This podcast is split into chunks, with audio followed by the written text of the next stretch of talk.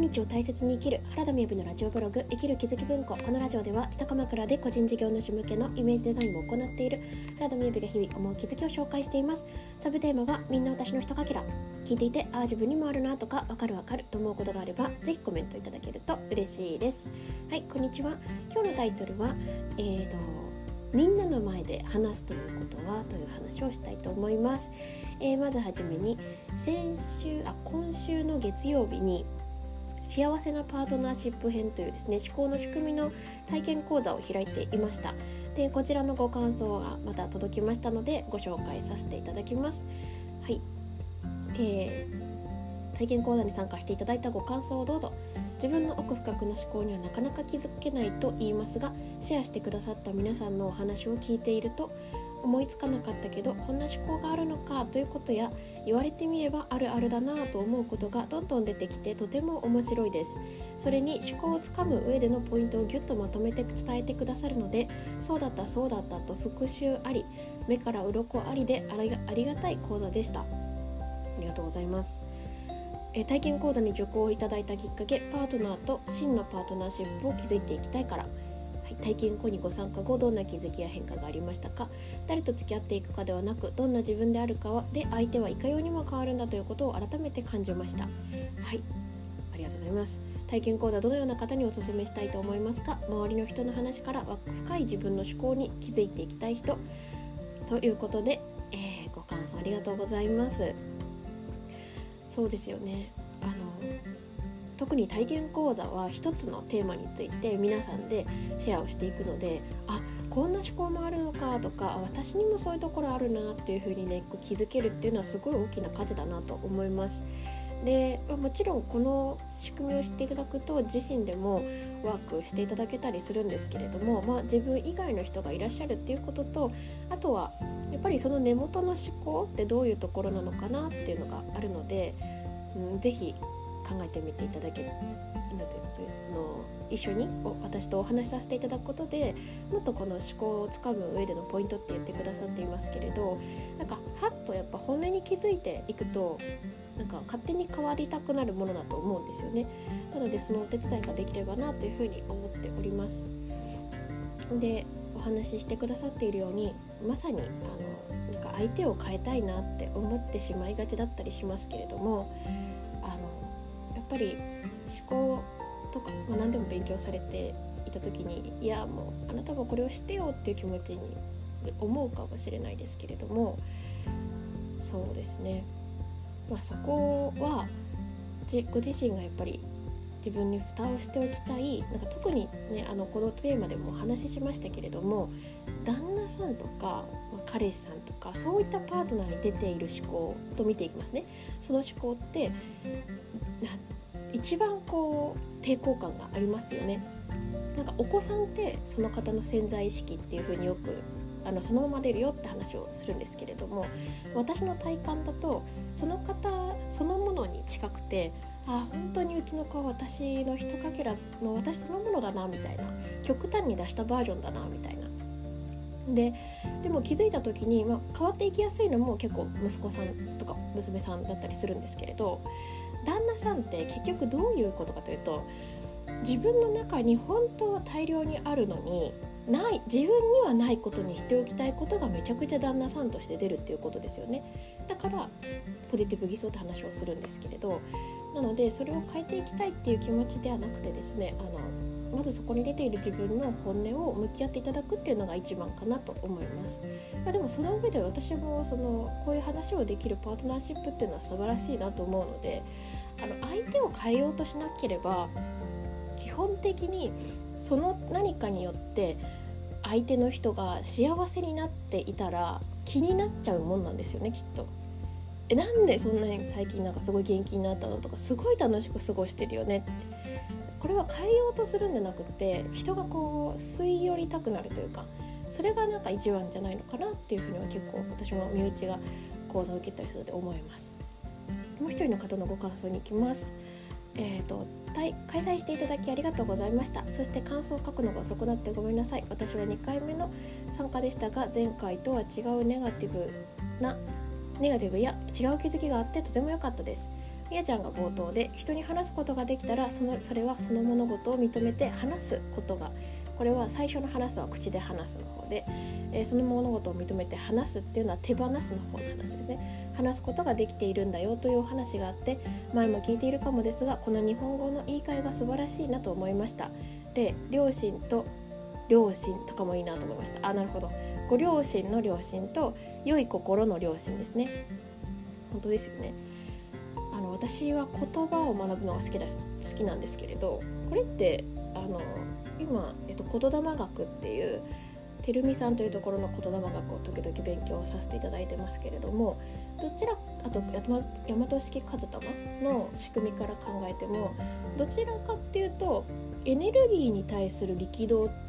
えーと、エネルギーというものがあって力道というのは力に動くなんですけれど力道っていうその力の動きに対してえーと、それを表す数というものがあってそれをえっ、ー、とあどちらが先なのかな数字が先なのか力道が先なのか子供学だけ切り取れば力道があるからあの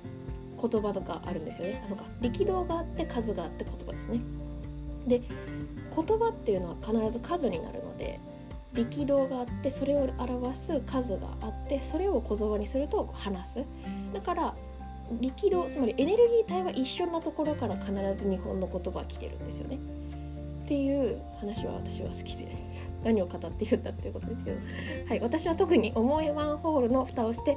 隠したいことだらけで見て見ぬふりしてなかったことにするのが上手だった。過去まだ抜けきるには途中かもですがのでそうか人に今話せるということは隠したいことが明るめになって離れていったのかと嬉しくなりました。またすぐに焦りが出てしまう。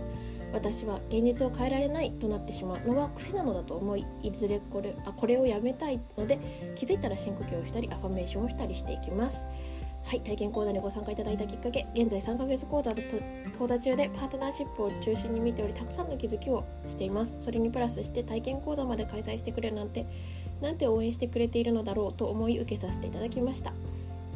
えー、体験講座にご参加後どんな気づきや変化がありましたか？母のことを見くびっていたこと愛はどこにでも溢れているもの両親の愛の大きさに気がつきました。しかし私はもっと量を感じたいと思い感じないと納得感やすっきり感が得られないと思ったので自分の書き出しタイムを向き合作って向き合っています。3ヶ月講座を受けてから体験講座を受けることで気づくポイントが明確な気がしてとても良かったです。過去3ヶ月講座を受けていないとあれもこれもあこの方の話も気になると書き出したいことがたくさんで深くまで見れるのが微妙と言いますか。はあなるほど確かにはい、思考の学校体験講座どのような方にお勧めしたいと思いますか？思考の学校の講座を受けている人はもちろんおすすめです。再受講して再受講もおすすめだと思いました。あ体験講座ですね。はい。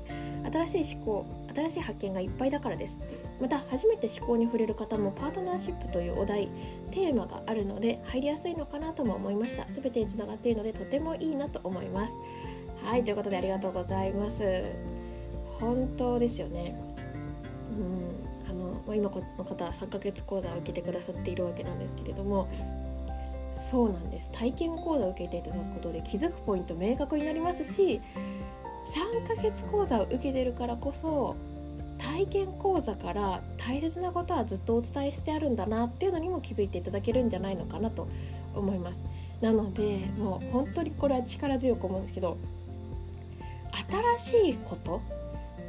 新しい気づきが自分を変えるっていうのはもうやめようっていつも思ってるんですよ。なんか思考の講座を開いてていつも思いますけれどもなんかねそれなりにお金をかけるじゃないですか。なんですけれども究極陽子さんの、思考の学校の校長陽子さんのメルマガに大切なことってたくさん書いてあるんですね。でもう何が重要かも書いてあるんですよ。でも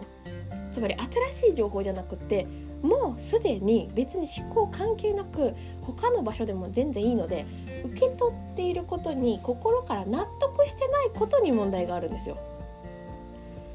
問題っていうか変わらない根本があるんですよ。なので本当に何て言うんですかねなんか心からこれを感じて変えようっていうことをもうやろうって最近なんかすごく思ってます。やっぱりなんだろう。最近思うんですけどなんか悩み事がないんですよね。ま、緊張するなコンサートとか適度に思いますけどあと確定申告やばいなとかでも悩み事がなかったり未来への不安感がなかったりすることを私は今こう感じるようなことがあってもちろん時々不安から動いてしまいそうになる時もありますけれどもなんかうん気づかなかった時はもうそれがほとんどでしたよね。不安から動くが。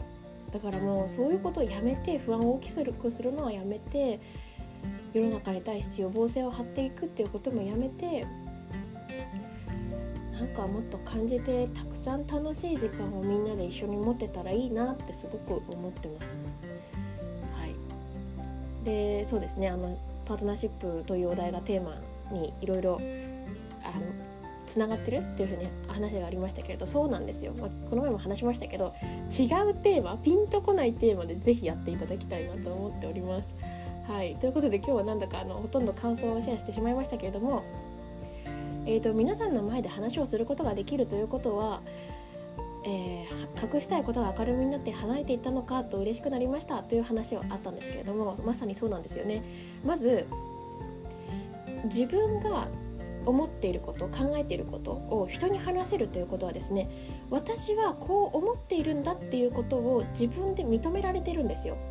で私たちって思ってる以上に自分が思っていること考えていることを自分で認めてないところがあるんですよ。私こんなこと思ってないよっていう